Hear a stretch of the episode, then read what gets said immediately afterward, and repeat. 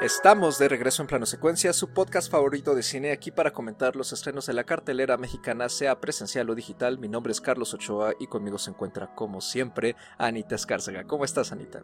Hola, muy bien, muy contenta y muy emocionada de estar una semana más platicando de cine. También se encuentra aquí, como siempre, Andy Saucedo. ¿Cómo estás, Andrea?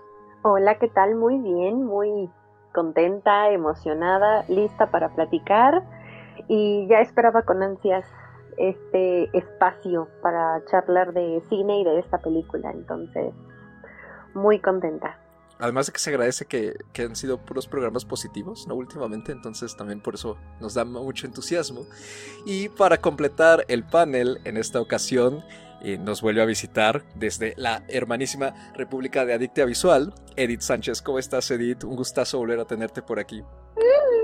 No, muchísimas gracias por invitarme a este bonito podcast. Y pues sí, aquí ya reportándome para hablar de la mejor película del 2023. Y pues, en efecto, la mejor película del 2023 para numerosas listas, además de el podcast de Adictia, es nada más y nada menos que Past Lives, Vidas Pasadas, la ópera prima de la directora coreana canadiense Celine Song. La película estuvo en el top 10 de la National Board Review del Instituto de Cine estadounidense. Es una película de tintes semi-autobiográficos y tuvo su estreno en el Festival de Sundance de 2023. Vean nada más la tristeza, ¿no? De digo, sé que a veces aplaudimos la distribución un poco aquí, pero llega a cine un año después, ¿no? Eh, esa es una nota aparte, pero sí, eh, estuvo su estreno en Sundance en enero del el año pasado. Desde ahí ya consiguió muy buen arranque con la crítica y ese arranque siguió en su estreno en Estados Unidos en junio. Salió a la venta por ahí de agosto y pues ha conseguido numerosos premios a lo largo y ancho de todo el mundo en diversos festivales también. Está protagonizada por Greta Lee Teo-jo, a quien recordarán quizá por ser el protagónico de Leto, esta película de Kirill Serebrennikov, en la que interpretó a Víctor Soy, el vocalista del grupo eh, ruso Kino. ¿no? Esa película también la llegamos a comentar en su momento en este programa, ya tiene un rato. Y John Magaro, a quien también vimos en First Cow, el largometraje más reciente de Kelly Reichardt, si no contamos Showing Up, que todavía no tiene fecha de estreno en prácticamente ningún lado, solo ha pasado por festivales. Y pues, como digo, es una película que llega con mucha expectativa aquí a las salas mexicanas después de todo el recorrido que ha tenido a lo largo del mundo y ha conseguido dos nominaciones a los premios de la Academia eh, a Mejor Película y Mejor Guión Original y pues en sí se ha convertido también, digamos, como en la película indie de este año, un poco similar al efecto que tuvo Afterson en su momento, que también charlamos por aquí. Y pues ya para ir poco a poco calentando motores y e iniciar esta breve discusión, Edith, haznos el honor, por favor, de contarnos brevemente de qué trata Vidas Pasadas. Claro, claro, claro. Bueno, pues Vidas Pasadas trata de dos personajes eh, llamados Nora y Haesong, que básicamente son dos eh, amigas de la infancia que se separaron en el momento que la familia de Nora emigra a Canadá desde Corea del Sur.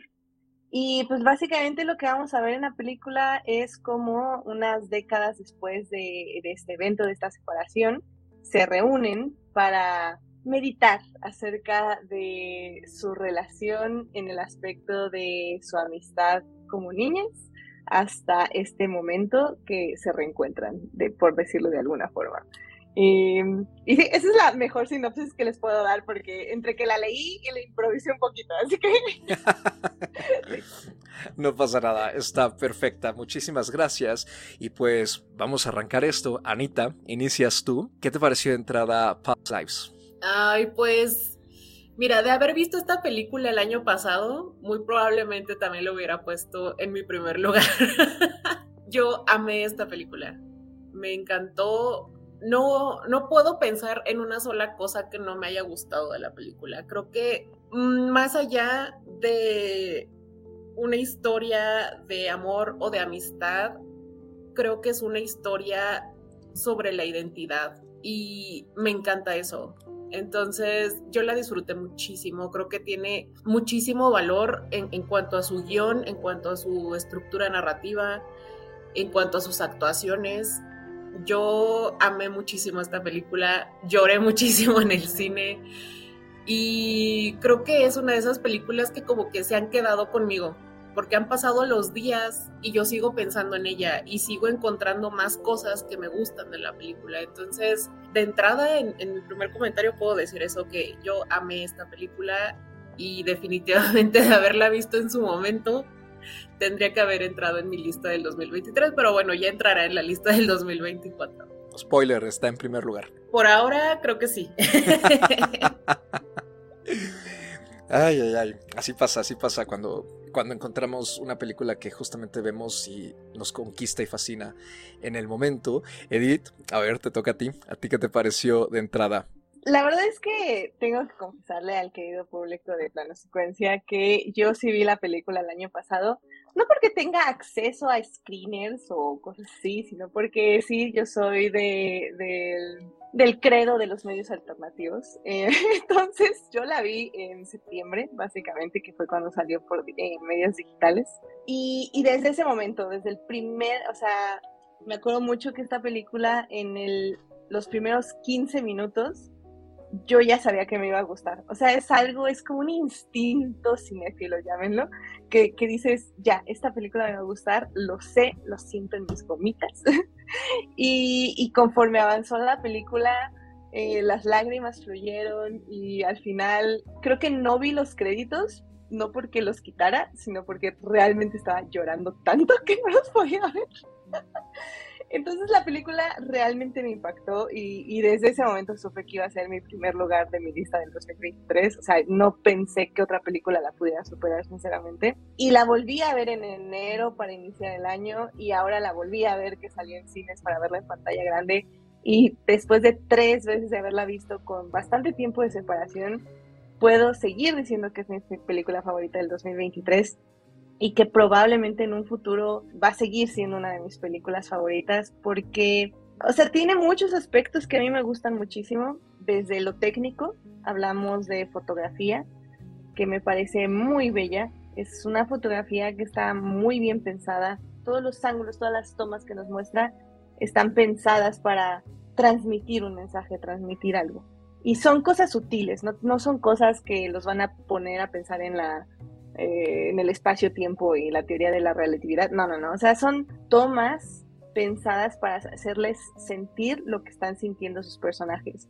Porque si bien hay diálogos, y uff, qué diálogos hay también, porque ah, pegan en el alma, realmente la mayoría de la película se transmite a través de sensaciones. Y eso es algo bien hermoso que es muy difícil de lograr en el cine. Y esta película lo logra perfectamente. Para mí el trabajo de edición me parece también extremadamente hermoso. Es un trabajo de edición muy sutil, pero que justamente enfatiza las tomas elegidas por la fotografía, donde los tiempos que están, se están dando a cada toma son significativos en lo que te quieren transmitir o te quieren hacer sentir. Entonces, o sea, el trabajo de edición es muy bello en ese aspecto, en el ritmo, pero también es muy bello en cómo maneja los tiempos, porque en esta película vamos a ver tres eh, épocas diferentes en la vida de estos dos personajes. E incluso hay algo que yo odio que son los flashbacks. No hay muchísimos, hay un par, pero incluso aquí los flashbacks es cómo se deben usar los flashbacks, para enfatizar emociones, no, no reiterar cosas. Y en ese aspecto también la película lo hace muy, muy, muy bien, es muy hermosa. Y pues por último, realmente es la película en sí, ¿no? Eh, que es la historia. Y la historia me parece que es como algo que mucha gente podemos conectar, eh, no necesariamente del lado romántico, eh, aunque sí, probablemente también, pero es, es acerca, yo también creo que de los hubiera. Y, y cómo hay veces o hay personas o hay situaciones que simplemente no ocurrieron en el momento y en el lugar adecuado. Y pues ya por eso nunca se van a poder dar y, te preguntas qué hubiera pasado si. Y eso a mí me parece como muy, muy, muy interesante de explorar y muy fuerte de explorar y pues también a veces muy doloroso de explorar. Porque al final del día el no pasó nos forma y por eso somos quienes somos en este momento. Pero eso no quiere decir que no disfrutemos la vida en este momento, sino que hay días que nada nos preguntamos el hubiera pero, como digo, la vida sigue y la vida sigue siendo hermosa ahorita. Entonces, es en ese aspecto que me parece una historia también muy agridulce, pero, pero es eso, es, es creo que muy pocas películas retratan lo que realmente significa vivir y vivir con todas las contradicciones de la vida, valga la redundancia, en donde no todo es hermoso, pero no todo es horrible y los momentos hermosos no mejoran los horribles y los horribles no empeoran los hermosos, simplemente son y vivimos entre ellos. Entonces, ah, no sé, o sea, yo amé, amé las actuaciones, uff, y hay un trabajo, o sea, un trabajo actoral atrás que también me parece muy hermoso y es quien lo comento un poquito más adelante, pero realmente esta peli es una de las películas que se ve que el cast disfrutó hacer no porque se la pasaran bien, que se la pasaron bien, pero no por ello, sino porque creían en el proyecto y creían en sus personajes y creían en la historia. Entonces dieron todo lo que pudieron por ella y obviamente la directora es una historia personal y se siente personal y creo que eso se agradece, se agradece un cine honesto que no vemos muy seguido en la pantalla grande. Andy, vas tú. ¿A ti qué te pareció Past Lives? A mí la película también me gustó mucho. Eh, me pareció una película muy conmovedora y muy emotiva. Creo que Anita y Edith han tocado temas muy importantes en relación a la película, ¿no? Al trasfondo, a, lo que trata, ¿no? En, en, sí este guion y pues este trabajo. Es un, se siente un trabajo muy personal. Y yo también por ahí había leído que que está basado justo en una experiencia propia de, la directora. Se siente muy honesta, sí, y también se siente muy universal, ¿no? Porque se puede conectar con las emociones y las sensaciones de esta película de, desde distintas perspectivas. Tiene estos tintes, ¿no? No solo por el elenco, sino que tiene las raíces eh, culturales, la, la, la, historia en sí, ¿no? Estos simbolismos, ¿no? Estas creencias en las que se basan. El hablarnos de una palabra y qué significa en coreano y cómo eso define también parte de, de la trama y del significado de la película en sí, me gusta mucho. Entonces yo estaba bastante metida en la trama, bastante metida en algo que, que me pareció maravilloso, que son los personajes me parecen unos personajes muy, muy humanos, eh, pero también muy maduros. Es raro, pero se sienten maduros desde la infancia. ¿no? Eh, eh, la, la, relación que tienen estos dos personajes y cómo va evolucionando o, cómo van cambiando. ¿no? Al final, como dijo Edith, ¿no? son tres momentos. La infancia, el primer reencuentro que tienen, que no es presencial, sino más bien virtual, y el tercer momento, que es el encuentro ya presencial los tres están manejados muy bien para ayudarnos a descubrir quiénes son estas personas, ¿no? sus motivaciones de cierta forma en la vida, sus personalidades. Pero lo que más disfruté en ese aspecto es lo que transmiten. Tenían una energía en pantalla increíble que claramente es trabajo de, dirección de actores, ¿no? Porque los tres actores principales que vemos, ¿no? En, en pantalla logran una conexión maravillosa con el público. Incluso el esposo, ¿no? El, el, tercero, en este caso, me pareció que tiene un trato muy específico, porque sí es una persona que pues en, en, un momento demuestra cierta inseguridad en su relación y en la situación en la que se encuentra en ese momento, ¿no? Pero también hay una madurez en ningún momento se cae como en un melodrama o en un drama, ¿no? La película sabe qué es lo que quiere mostrar y hacia qué se quiere referir y es muy concreta. Es, eso me pareció maravilloso, ¿no? Entonces, híjole, lo que logran los actores, lo que logran estos personajes, es que te, de cierta forma te identifiques, ¿no? Ya sea, como menciona Anita, porque es una película así de identidad, pero también es una película de, reconexión, ¿no? De, reconexión con contigo mismo, ¿no? De, con, tus yo de, diferentes momentos de la vida y de esas personas que están contigo en esos diferentes momentos de la vida.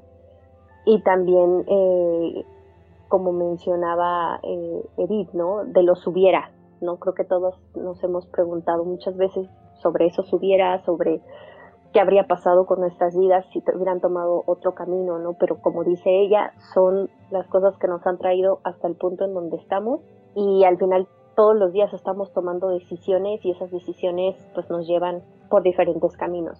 Eso me, me gusta mucho la película, que aparentemente es algo muy sencillo y mucha gente lo podría resumir como algún encuentro romántico, pero no lo es. La película puede explorar y, y lo hace muchísimas otras cosas. Y también si lo ves eh, desde un panorama a lo mejor mucho más empático, ¿no? O sea, entendiendo que de una u otra forma todos hemos pasado por esto en la vida. Me pareció una película muy, muy linda, muy emotiva y hasta cierto punto sí desgarradora, porque como dicen, tiene esta sensación agridulce. Yo salí muy satisfecha de la película, pues son más bien historias no, no que busquen conmover, pero que, nos cuentan sobre nosotros mismos como seres humanos. Yo también me sumo en general a los comentarios positivos que, ya se han compartido aquí con ustedes. Eh, la verdad es que también es una película que, que, estaba esperando. Y en general me parece que es una experiencia muy melancólica. Creo que gran parte de la conexión tan poderosa que puede crearse con, digamos, la mayoría de la audiencia, ¿no? Porque claro, hay quienes este, no han gustado de ella, como suele pasar. Tiene que ver mucho con esta imagen hipotética, ¿no? De otra vida, de otro camino en el que siempre pensamos, si no es que en todos los días, ¿no? O sea, incluso al momento de haber tomado una decisión, eh, desde una pequeña hasta una importante, y que idealizamos a partir de una especie de nostalgia a la que nos aferramos por una necesidad de pertenencia, ¿no? Y creo que es ahí justo donde entra lo que para mí es como la verdadera tesis de la película, que es este desplazamiento de la identidad, particularmente cultural, y que al elegir, digamos, un camino de alguna manera, eh, eh, sobre todo en la experiencia de personas que se han ido a vivir a otros países o a otras culturas, eh, terminan de alguna forma, pues despegándose en cierto grado, ¿no? de menor a mayor grado, de esa identidad o de quienes eran. Y eso puede también convertirse en un duelo. ¿no? O sea, y, de hecho solemos asociar mucho el duelo con la pérdida física de, de una persona eh, o de algún bien material, ¿no? Por ejemplo, si alguien pierde su casa, ¿no? En, en, una catástrofe, pero también hay un duelo por la pérdida de la identidad cultural, de la identidad personal incluso, ¿no? Y que tiene mucho que ver también con cuestiones de salud mental. Entonces me parece que esta película eh, pues se va a un terreno sumamente complejo en ese sentido, eh, mediante un trabajo de imagen y un trabajo de historia poco convencional, me atrevería a decir, y que sin embargo consigue transmitir justamente eso bien e irlo desdoblando como si fuera una especie de ensayo literario más que nada, ¿no? Creo que tiene muchísimos puntos fuertes eh, a su favor. ¿no? La dirección de Celine Song me parece que es magistral, muy bien controlada en general, eh, como tiene ya la concepción de la película. También me gusta mucho el trabajo del elenco, en particular lo que hacen Magaro y yo. Tienen una sensibilidad que ya habíamos visto en, sus trabajos previos eh, para justamente transmitir con personajes apenas bosquejados bastante. Y me gusta mucho la propuesta ¿no? de, la película, ¿no? de explorar justo estas posibilidades a través de este reencuentro.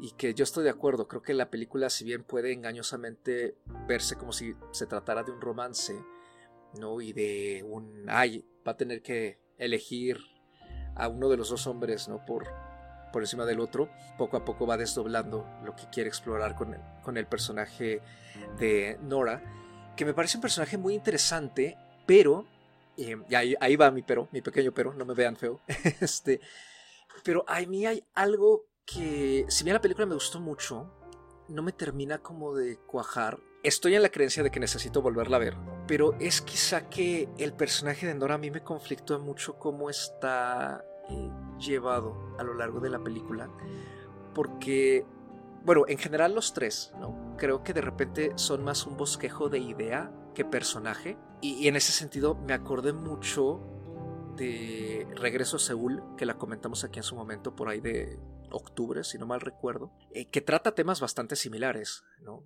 También de esta pérdida de la identidad cultural con esta chica, si recordarán, eh, francesa, bueno, coreana, eh, adoptada por una pareja francesa y que se encuentra en Seúl de una manera muy fortuita y termina interesándose por encontrar eh, su herencia familiar, ¿no? La, relacioné mucho con, esa película porque también ahí tenemos eh, saltos temporales, ¿no? De, años y vemos cómo ella va cambiando conforme eh, se va despegando o se va acercando, ¿no? a, su cultura. Creo que son películas de alguna manera entrelazadas por esta inquietud de explorar dónde queda esa identidad en, en esta especie de limbo para las personas que terminan convirtiéndose en, no sé si personas vagabundas, pero sí como que fluctúan, ¿no? Entre la cultura a la que pertenecen, ¿no? De, raíz y, la cultura a la que se han, digamos, acomodado, ¿no? Y donde han encontrado también un sentido de pertenencia. Me parece que es un sentimiento muy, muy complejo.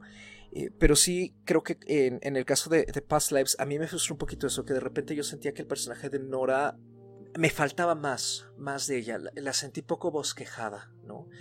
Y un poco contenida. Creo que quizá es por, por el aspecto semi-autobiográfico. Me da la impresión y se transmite mucho con, lo que ya han comentado ustedes, que la película es sumamente dolorosa eh, para la directora, ¿no? Me, queda, creo, bastante claro eh, pero sí me habría gustado ver un poquito más eh, como, como de vida de los personajes, ¿no? De repente siento que este salto temporal que hacen eh, el guion no les ayuda mucho, eh, o al menos a mí, para sentirlos un poco más desarrollados y un poco más vivos, ¿no? O sea, con, esta expresión en inglés, ¿no? Como lived in. Siento que me faltó verlos un poco más en ese sentido. Em, me hace recordar también eh, lo que hemos visto con trabajos como Normal People o la trilogía de Before de Richard Linklater. Claro, ahí hay muchas horas, ¿no? Este, tres películas o doce capítulos, ¿no? Eh, respectivamente, para explorar eh, estos encuentros y desencuentros de personajes que van y vienen y pareciera ser que nunca es el momento oportuno para que coincidan, no solo en términos románticos, sino en general, ¿no? De, eh, el momento en el que están en sus vidas. No sé si la, decisión de que sean 12 años y 12 años crea esto, esta especie de falta de conexión, pero fuera de eso creo que la película consigue su cometido con mucha elegancia, cree muy bien en su concepto y si bien yo siento esto en particular, digamos, entre que va a terminar este segundo acto ¿no? de los primeros 12 años e inicia el tercero, creo que la película eh, retoma hermosamente eh, su propuesta, ¿no? Y, justamente va a lo que va hacia el final y pues nos entrega algo muy melancólico, también muy desgarrador, pero muy humano, ¿no? Como, como acaban de afirmar ustedes. Entonces sí, me parece que es una película muy interesante, ¿no? De explorar y, e imperdible también de, esta temporada. Y creo que además augura un buen futuro para Celine Song como cineasta si es que decide eh, dedicarse al cine. Eh, tengo entendido que ha estado más desarrollándose en teatro, justamente. Eh, pero de entrada me parece que es una ópera prima muy, muy loable, y muy similar a como nos sentimos en su momento con, con Afterson, justamente. Pues pensando un poquito en, en esto que mencionas, en un principio también pensé en la trilogía de Linklater, también pensé en, en este tipo de, de, historias que hemos visto, pero conforme la he ido pensando, creo que el punto de la película realmente no es el desmenuzar estos encuentros y desencuentros. Aquí realmente no hay un romance que explorar. Yo creo que Nora está bien consciente desde un principio que no va a suceder nada. Ella está consciente de que está hablando con un recuerdo, que cualquier tipo de relación que pueda entablar tiene más que ver con la nostalgia y con lo que ella recuerda de su infancia y de Corea. Y de cierta forma lo mismo funciona para él, ¿no? Porque ella misma se lo dice en algún punto, la, niña que tú recuerdas no soy yo. Esa niña existió, pero ya no existe ahorita, existe solo en tu memoria. Como que funciona para ambos personajes. Y a mí eso es lo que me, me gusta más de la película, que tiene mucho este juego de casi casi entablar una relación con un fantasma, con una nostalgia, con un recuerdo de lo que tú a lo mejor tienes idealizado en tu cabeza. Pero creo que Nora está bien consciente de que al haber migrado, para empezar, su familia migró por una, por una razón, ¿no? O sea, querían salir de Corea para crecer en sus respectivas áreas, ¿no? Y ella desde muy pequeña tenía como la, idea bien clara de que ella quería ser escritora, mientras que él en algún punto le dice, ¿no? O sea, a lo mejor si no te hubieras ido, tú y yo nos hubiéramos quedado juntos y nos hubiéramos casado y hubiéramos tenido hijos. Pero pues eso no era lo que Nora quería, ¿no? Entonces, creo que juega mucho con, este, con esta idea del, de justo del what if, del qué hubiera pasado si no te hubiera sido, qué hubiera pasado si tal. De, la misma forma, la misma película te va como repitiendo que, ajá, ese hubiera sido el what if, pero no puede ser la realidad. Él le dice en algún punto, yo te quería o te quiero por la persona que eres, y la persona que eres es una persona que se va. Finalmente, esos what ifs no podrían suceder, no en esta vida, ¿no? Y eso creo que es parte de el por qué la película duele tanto. Y creo que también tiene mucho que ver con lo que mencionaba hace un rato, que tiene que ver con la identidad, ¿no? Porque ella está, mm, voy a decir entre comillas, enamorada de este recuerdo, de esta nostalgia que ella siente de lo que ella recuerda de Corea. Y al final la vemos desmoronarse, desbaratársela al esposo, porque son las lágrimas que ella no lloró cuando emigró. Y cuando emigró tuvo que dejar atrás no solo su casa, su país, a sus amigos, toda su vida, hasta el nombre se cambió. Es como, como un, algo que tuvo que despojarse totalmente y jamás vivió ese duelo, jamás lo lloró. Entonces, como que ahora por fin lo está viviendo y por eso creo que ese desmoronamiento que vamos que vemos al final también duele tanto porque es como por fin todas esas lágrimas que nunca lloró las está sacando, ¿no? Entonces, creo que es una película que sí tiene bastante complejidad, que tiene muchos muchas capas, ¿no? Es esta cebolla que tiene muchas capas. Yo sé que, que ahorita mucha gente le está tomando desde el aspecto romántico y también funciona, pero creo que va mucho más allá, ¿no? O sea, sí hay mucho más detrás de, del por qué es que esta película está generando tanta, tanta plática a su alrededor.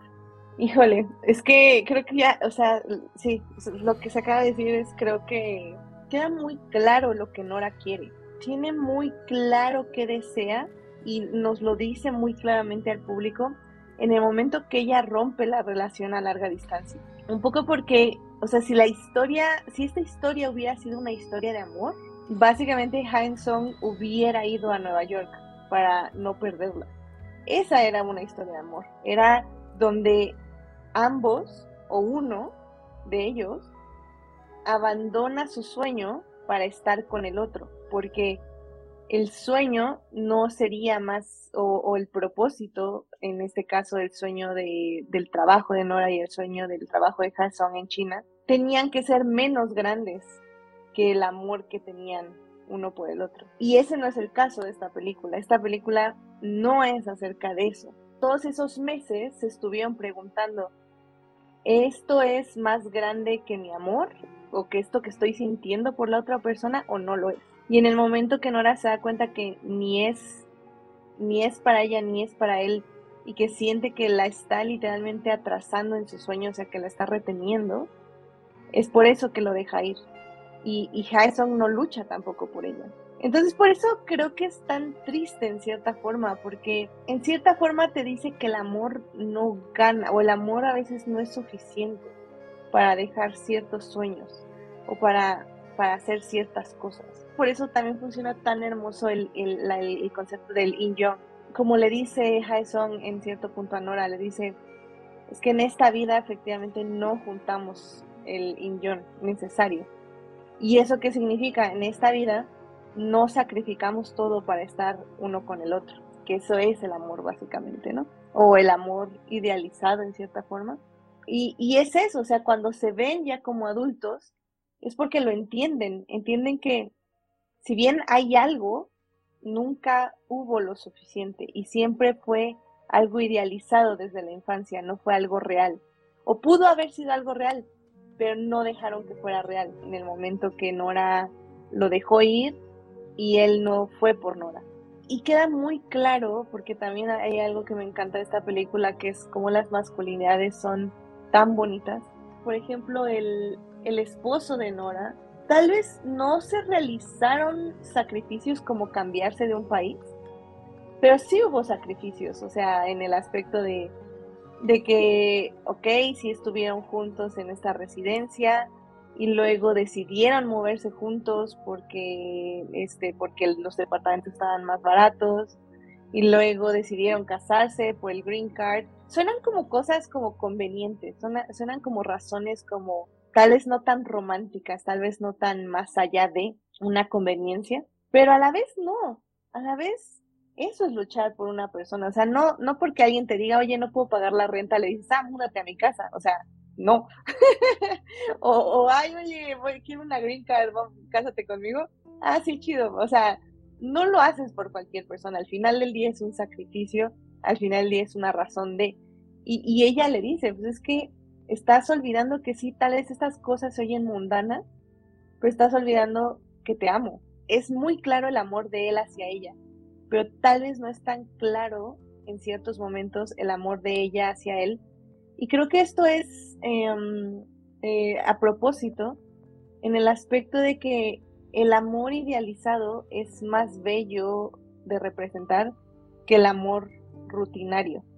Pero no por eso el amor rutinario es menos importante y menos poderoso. Y sí, suena bien chisi todo lo que estoy diciendo, pero, pero si lo, lo, ponemos como lo aterrizamos, es casi casi hasta común y rutinario, pero es por eso es que es tan valioso, porque no es fácil eh, de, de, aguantar una rutina, de, de, mantener una rutina. Y creo que eso también es lo hermoso de la película, de estos pequeños momentos dentro de la rutina que mantienen una relación y, y por eso también es tan hermoso ese momento en la cama donde habla de que sueña en un, lenguaje que no, que no puede entender y que por eso quiere aprender eh, coreano, ¿no? Para ser parte de esa parte de ella. Tal vez no es una película acerca del amor, pero al mismo tiempo sí lo es. Pero es un amor que ocupa no solo el amor idealizado, el amor de las rom-coms que derrota todo, sino un amor hacia uno mismo, hacia la vida en general y hacia otras personas y cómo las relaciones que armamos con otras personas, ninguna es igual, ninguna es sencilla, pero ninguna tampoco es menos valiosa que la otra. Y eso creo que también es muy importante eh, de entender. O sea, el amor que ella siente por Hae Song, a pesar de ser una idealización, es igual de importante que un amor más, voy a usar la palabra consolidado, por el simple hecho de que es un amor que no viene del imaginario, sino de la rutina, pero es amor al final del día. Sí, es que es justo como lo menciona Edith. Me gusta el desarrollo que tienen estos personajes y la madurez con la que están tomando la vida, ¿no? Esto tiene mucho que ver con el paso del tiempo, sí, pero también tiene que ver con una comprensión incluso si quieren cultural, tal cual, ¿no? De, crecimiento, me imagino que en parte por las circunstancias, ¿no? El que ella sea inmigrante y lo dice ella dos veces, ¿no? La primera vez que, sal, que sus padres eh, se la llevaron de Corea a Canadá y luego ella de Canadá a Nueva York. Me parece que justamente son todos estos diálogos de exposición de cierta forma de motivos en donde ella está defendiendo también sus propias decisiones cuando habla con el esposo, que esa es parte muy bonita de la relación, ¿no? Esta, este canal de comunicación que tienen y con qué confianza ella le, le cuenta, ¿no? Todo, porque sabemos y entendemos que el esposo está al tanto de todo. Las inseguridades que puede llegar a tener el esposo, ella creo que las aborda muy bien y habla mucho de ella misma. Como dice Edith, no es que haya elegido a este su esposo Arthur por, por comodidad. Hay muchos motivos en función del amor y en función de, del cariño y en función de la rutina y en función de, de, ella misma, ¿no? De sus sueños, de sus eh, de lo que ella quiere y se lo aclara a él. Esa es mi vida, ¿no? Esa soy yo. Punto. A veces el amor no lo es todo, ¿no? Porque también está el amor hacia uno mismo, está este reconocimiento que debemos tener hacia nosotros, hacia nuestros sueños, hacia lo que nosotros queremos construir en la vida. Y hay veces que no estamos dispuestos a sacrificar eso, a lo mejor por otra persona. ¿no? Y, y la vida te lleva a tal punto que, bueno, ella está en una relación en donde quiere a su esposo, en donde está muy feliz con él, porque es parte de la vida que ella está construyendo. Pues como parte de, de, esta comunidad, ¿no? A lo mejor de inmigrantes, en donde ella también, pues dice, a ver, cuando estoy con él, no me siento coreana, ¿no? O sea, pero, pero a la vez sí me siento muy coreana.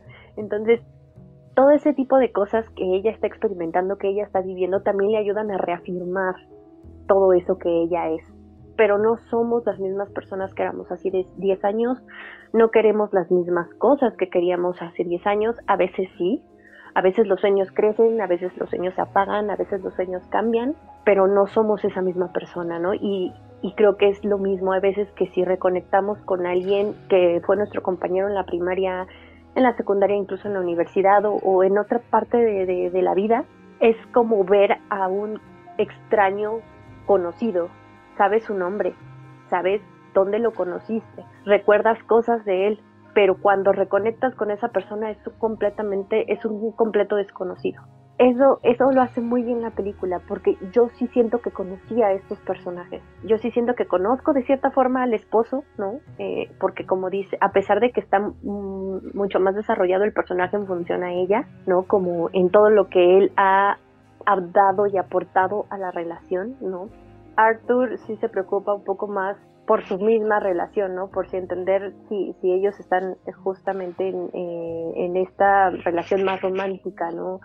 Por eso le, se cuestiona, ¿no? Que la forma en la que ellos se conocieron, la forma en la que se ha dado la relación, en cómo, cómo han llegado hasta ese punto, ¿no? Y a pesar de que en realidad no ha sido lo idealmente romántico, sí hay un esfuerzo constante de la pareja, ella le, le explica a Jesong ¿no? que sí pelean, ¿no? pero que eso les permite conocerse.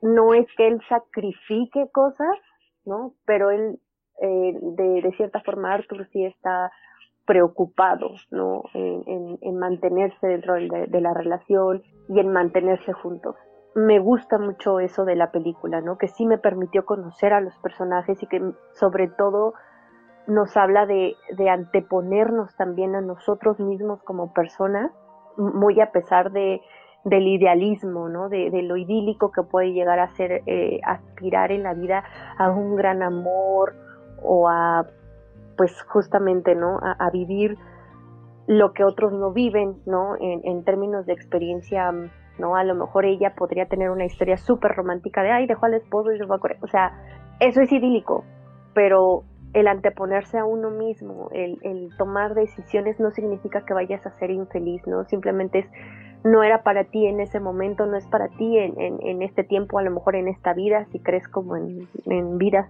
pasadas y reencarnaciones y todo esto, pero el, la felicidad también la construimos nosotros con otras personas Y, no hace que, que el amor sea menos o más pero sí es muy bonito tener estas experiencias de vida eh, que te hagan sentir o que te hagan llegar a estas emociones tan intensas o tan extremas, ¿no? Que ella viva esta historia mágica, ¿no? Incluso el mismo esposo se lo dice, es que esto es una historia, no, ¿cómo puedo competir contra eso? No se trata de eso, ¿no? Pero se trata de vivirlo, o sea, me gusta que ella vive esa emoción lo, lo, lo vive y al momento de llevarlo a pantalla y de transmitirlo, también es una forma de, de volverlo a vivir. A mí en, en, ese sentido me parece muy, muy bonita la película y muy valiosa.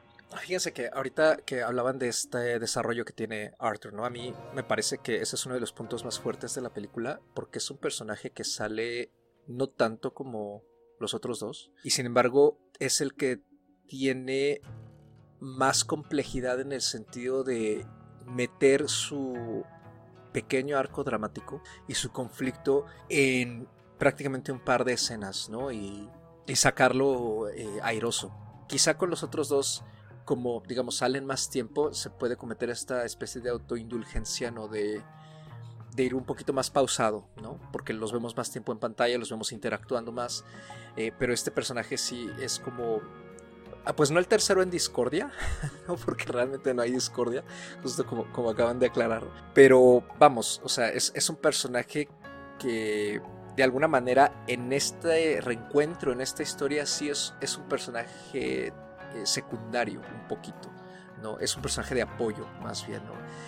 A, mí me impresionó mucho las escenas en las que él sale. Creo que además se debe también a que Magaro es un actor excelente, lo vimos en su momento con, con First Cow, ¿no? La manera en que él desarrolló a su personaje ahí, en función también de, de la vaca Eva.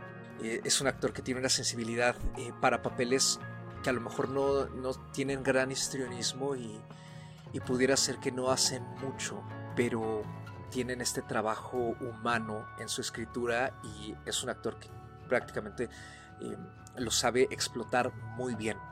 Me gusta mucho eso, sobre todo el, trabajo a partir de, su mirada. También creo que Teo hace lo mismo ¿no? con, el personaje de Jason.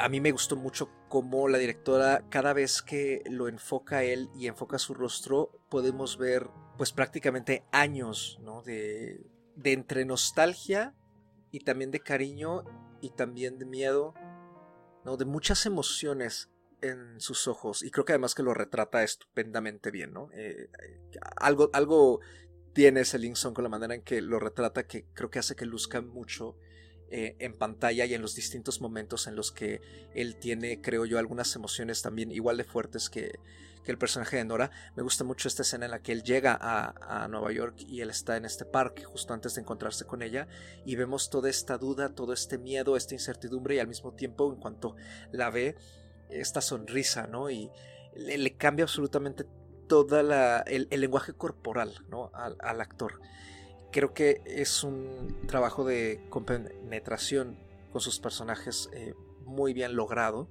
y que también se refleja, y quiero retomar un poquito eso porque ya medio lo había comentado, eh, en el aspecto técnico, ¿no? Hay una manera, creo yo, muy particular de retratar la ciudad y justamente alejada de esta forma, creo yo, tan clásica, no solo de las rom-coms, sino en general de retratar esta ciudad, que pues francamente podríamos decir que ya cae hasta en el cliché.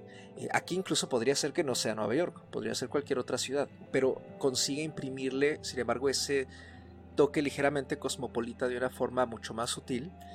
Y además le involucra también en la vida de, de sus personajes, particularmente de Arthur y Nora, claro, pero me gusta cómo termina formando parte de este arco narrativo, ¿no? Con este momento, por ejemplo, en el que Arthur le dice, o sea, tú y yo llevamos años viviendo aquí, nunca habíamos ido juntos a visitar eh, ciertas atracciones, mientras que lo acabas de hacer con él, ¿no? Y es también como, me, me recordó un poco esta...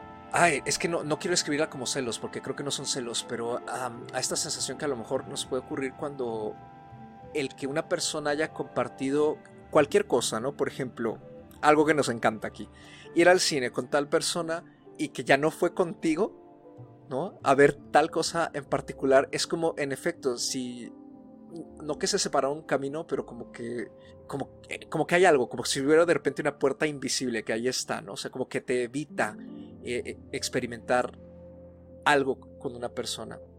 Pero está la posibilidad de experimentarlo con muchas otras más, ¿no? O por tu cuenta. Entonces, creo que también la película explora muy bien esa sensación de cómo los encuentros y, las actividades que hacemos con, las personas en nuestras vidas, cada una tiene ese detalle en particular que a lo mejor es imposible de compartirlo con las demás, aunque se los contemos, ¿no? Y también me recuerda mucho a esto que en este momento no recuerdo si lo, lo vi en una película o lo leí en un libro o me lo dijo alguien, la verdad es que no.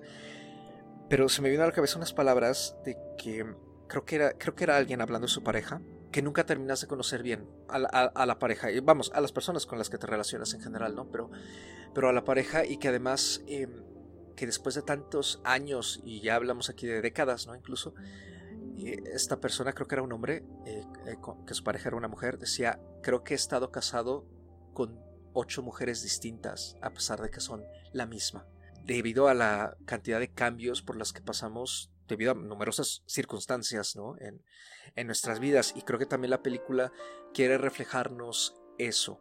¿no? Digo, hace un buen trabajo en el sentido de que eh, los personajes que vemos entre el segundo y el tercer tiempo, sí hay una cuestión de que son los mismos, pero también nos consigue transmitir que los tres eh, pues son distintos, ¿no? Han crecido, no son exactamente las mismas personas, Nora es claramente mucho más eh, pragmática de lo que ya era. Arthur, por lo visto, sigue teniendo, esta, a mí me transmitió esta especie como de em, vida bohemia, ¿no? Que seguramente vive acompañada de, Nora. Y Jesús, pues también en, esta vida comandada por cuestiones culturales muy rígidas que sabemos que, que, hay en algunos países como Corea, justamente, ¿no? Que se relaciona con este comentario que, que Nora le comenta a Arthur, si no mal recuerdo, que es que ve a Jesús como sumamente coreano, ¿no? y, que, ella no se siente, que cuando está con él, ella no se siente tan coreana, ¿no? Como ve que es él, ¿no?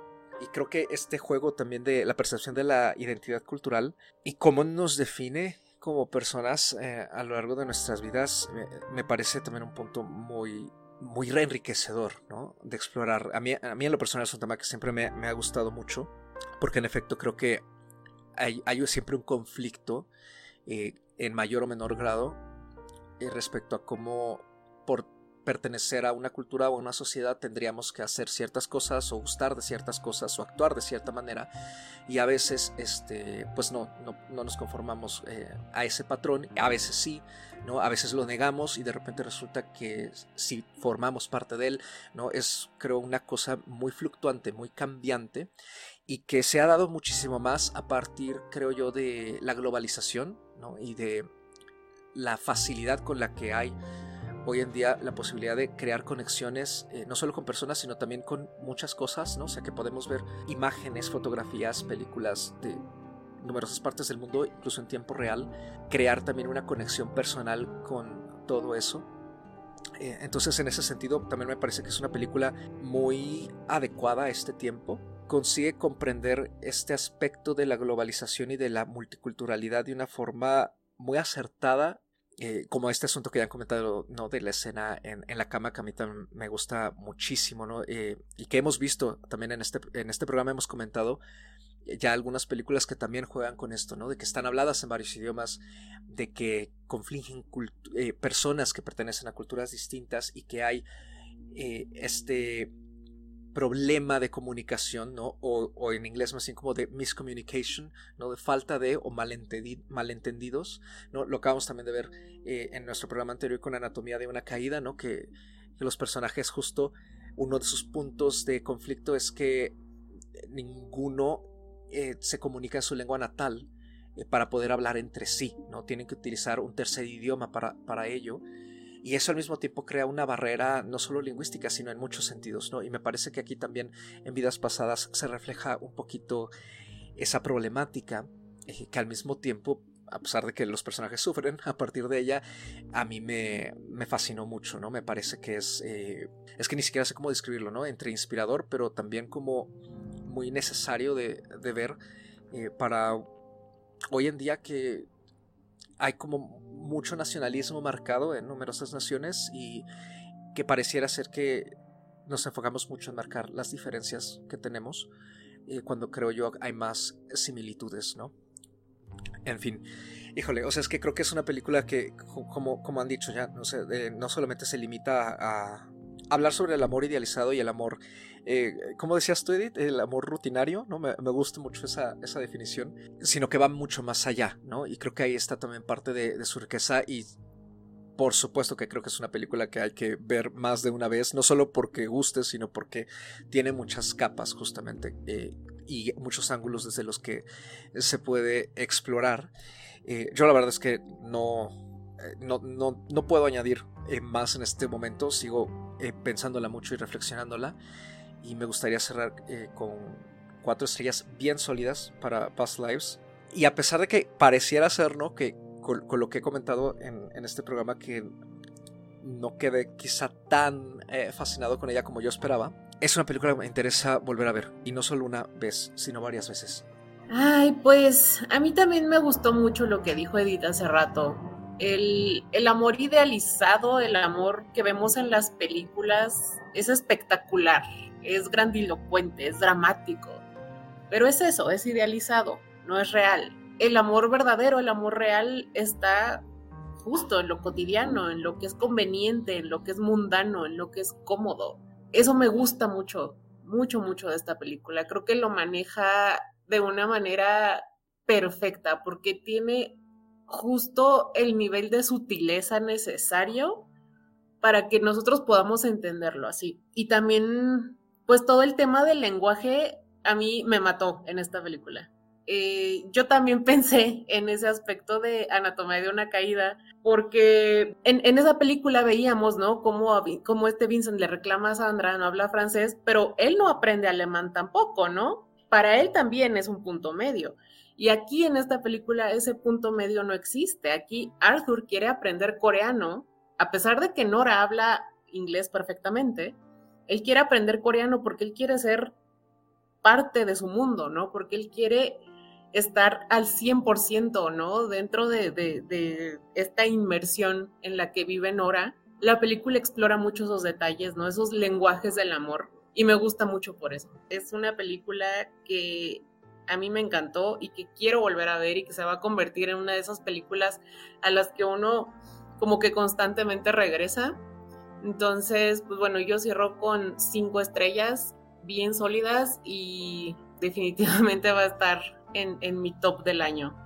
Bueno, o sea, yo realmente igual nada más ya quiero cerrar eh, dando como datos curiosos que creo que también está interesante de la película. Realmente es más que nada respecto a los actores y la actriz, porque es una película que casi se hace como con actuación de método. Por ejemplo, este Arthur y Song, obviamente los actores, no los personajes, pero los actores no se conocieron hasta el, día que se conocen en, la filmación, por decirlo de alguna forma. Entonces, cuando estaban grabando sus escenas, trataban los equipos, sus equipos de trabajo, básicamente evitaban que se encontraran en el camino o a la hora de la comida y así. Entonces, querían que justamente eh, se sintiera como muy natural. Esa eh, sensación extraña e incómoda de conocer a alguien que has oído hablar mucho, pero que nunca le has visto. Eh, en el caso, por ejemplo, de Nora y Song, de los dos actores, del actor y la actriz, eh, la directora les prohibió tocarse, el aspecto de abrazarse o darse la mano, así, saludos, se los prohibió hasta el momento donde se conocen, bueno, más bien se reencuentran en Nueva York, porque quería que efectivamente se reflejara como esa sensación de eh, abrazar por primera vez a una persona que literalmente has conocido por mucho tiempo pero que nunca has abrazado. Por ejemplo, otro dato es que eh, el actor que hizo a Song tomó muchos manerismos del niño que lo interpreta porque le gustó mucho la manera en que este niño era como muy eh, introvertido, muy tímido y quería como que esa naturaleza se proyectara en su yo adulto del personaje. Son los detalles que creo yo que hacen a la película lo que es. Lo que dicen en las entrevistas la actriz y los actores es que sí realmente les funcionó mucho tener todos estos ejercicios táctiles donde literalmente se privaban de, de esto, de este tipo de convivencias para poder mejorar eso, esa sensación en la pantalla de primeras veces. Yo le puse cuatro estrellas y media, pero más que nada, no porque no le quiera poner cinco, pero porque tengo como una política muy específica donde solo le pongo cinco estrellas eh, a películas que pasan la prueba del paso del tiempo. Yo creo que sin duda alguna en un año o dos le voy a poner a esta película cinco estrellas, porque definitivamente se va a convertir en una de mis películas favoritas y siento que se va a convertir en una de las películas que regrese y que se convierta tal vez en mis comfort movies, aunque duela. Desde que vi esta peli la he vuelto a ver otras dos veces y no, no creo que eso cambie con el paso del tiempo, así que vayan a ver Past Lives. Eh, yo quiero cerrar con cuatro estrellas y media.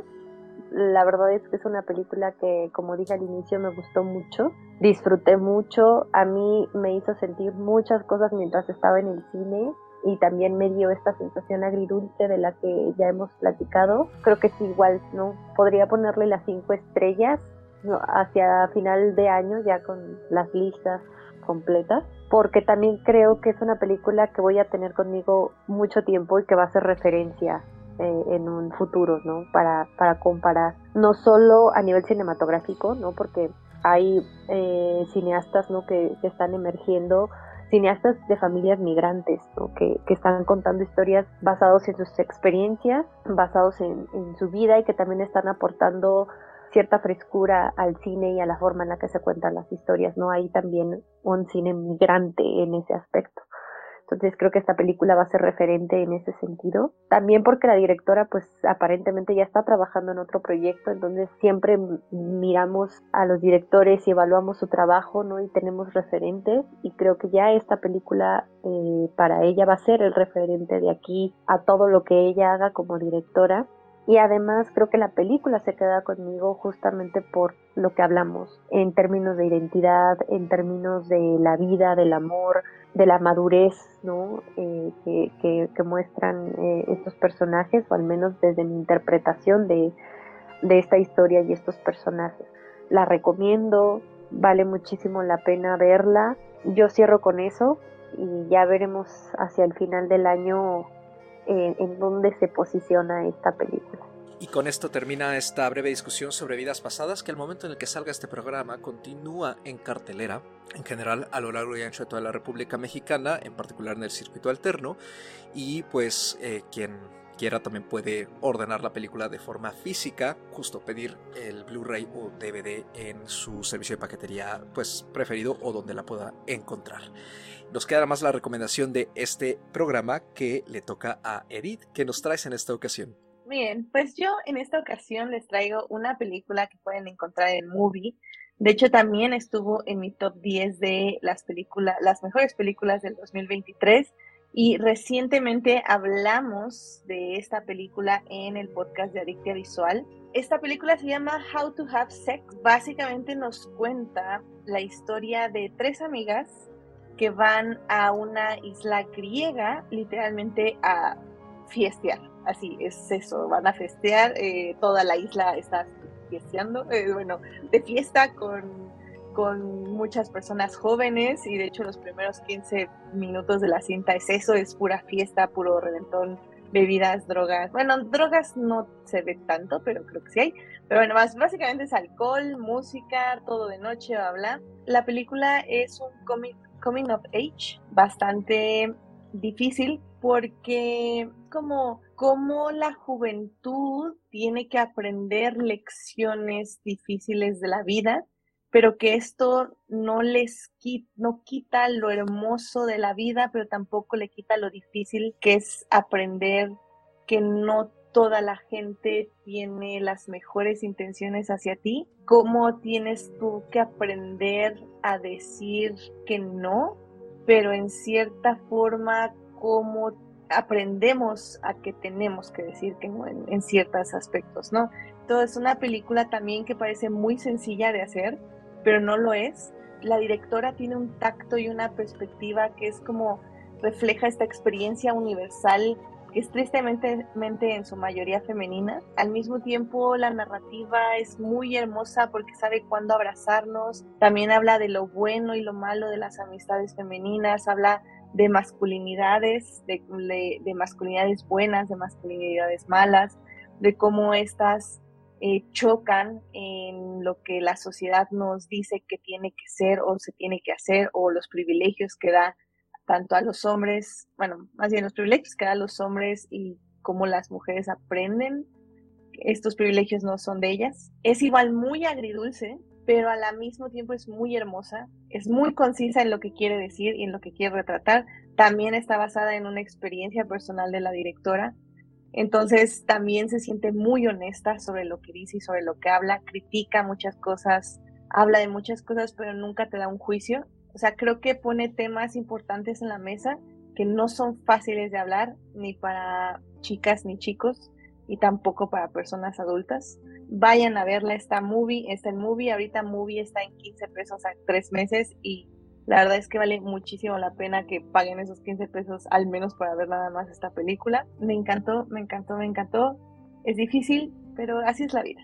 Y estas son películas que reflejan la vida. Muchísimas gracias Edith. Nada más nos queda ya donde nos pueden encontrar. A mí me pueden encontrar en ex Twitter o en Instagram como arroba animalceluloide. Ya saben que no tengo nada más que hacer, y me encuentran siempre. Y pueden checar mi visionado de películas en Letterboxd, me encuentran como Ana Escarcega. A mí me pueden encontrar en ex Twitter o en Instagram como arroba Andrea He andado un poquito alejada del ex Twitter por problemas técnicos, pero ya saben que siempre me pueden hacer llegar sus comentarios, sugerencias, dudas eh, en estos medios, es donde estoy a veces publicando, a veces no tanto. En el caso de mi visionado me pueden encontrar en Letterboxd como Padme con Y, en donde tengo hasta ahora actualizado tanto mi visionado de los últimos eh, días y meses, así como eh, mi listado de lo mejor de este año. Edith, a ti, ¿dónde te puede encontrar nuestra audiencia? Y muchísimas gracias una vez más por haber estado aquí en esta mesa. Sabes que es un gustazo tenerte y que la puerta siempre está abierta para ti. No, muchísimas gracias a ustedes por invitarme a este espacio para volver a hablar de Past Lives, porque obviamente en Adictia Visual hablamos también de la película. Y, puedo hablar de esta película, como decían, hace mil veces. O sea, realmente siempre hay más cosas que explorarle. Así que muchísimas gracias por la invitación. Y bueno, pues como escucharon, a mí me pueden, eh, me pueden encontrar en el podcast de Adictia Visual, que estamos en todas las plataformas, en YouTube, en Twitch y en todos los medios eh, de Spotify, Apple, bla, bla, bla, Pero bueno, a mí personalmente me pueden encontrar en HT Idea, en Twitter, donde hablo de Lewis Hamilton, fanfictions y Hannibal. Ahí, estoy siempre muy feliz. Y de hecho en Letterboxd también me encuentran como HT Idea igual. Y pues Adicte Visual, pues se encuentran, nos encuentran ahí en las plataformas de Instagram, eh, Cosas de Adictia, en Twitter, Cosas Mías.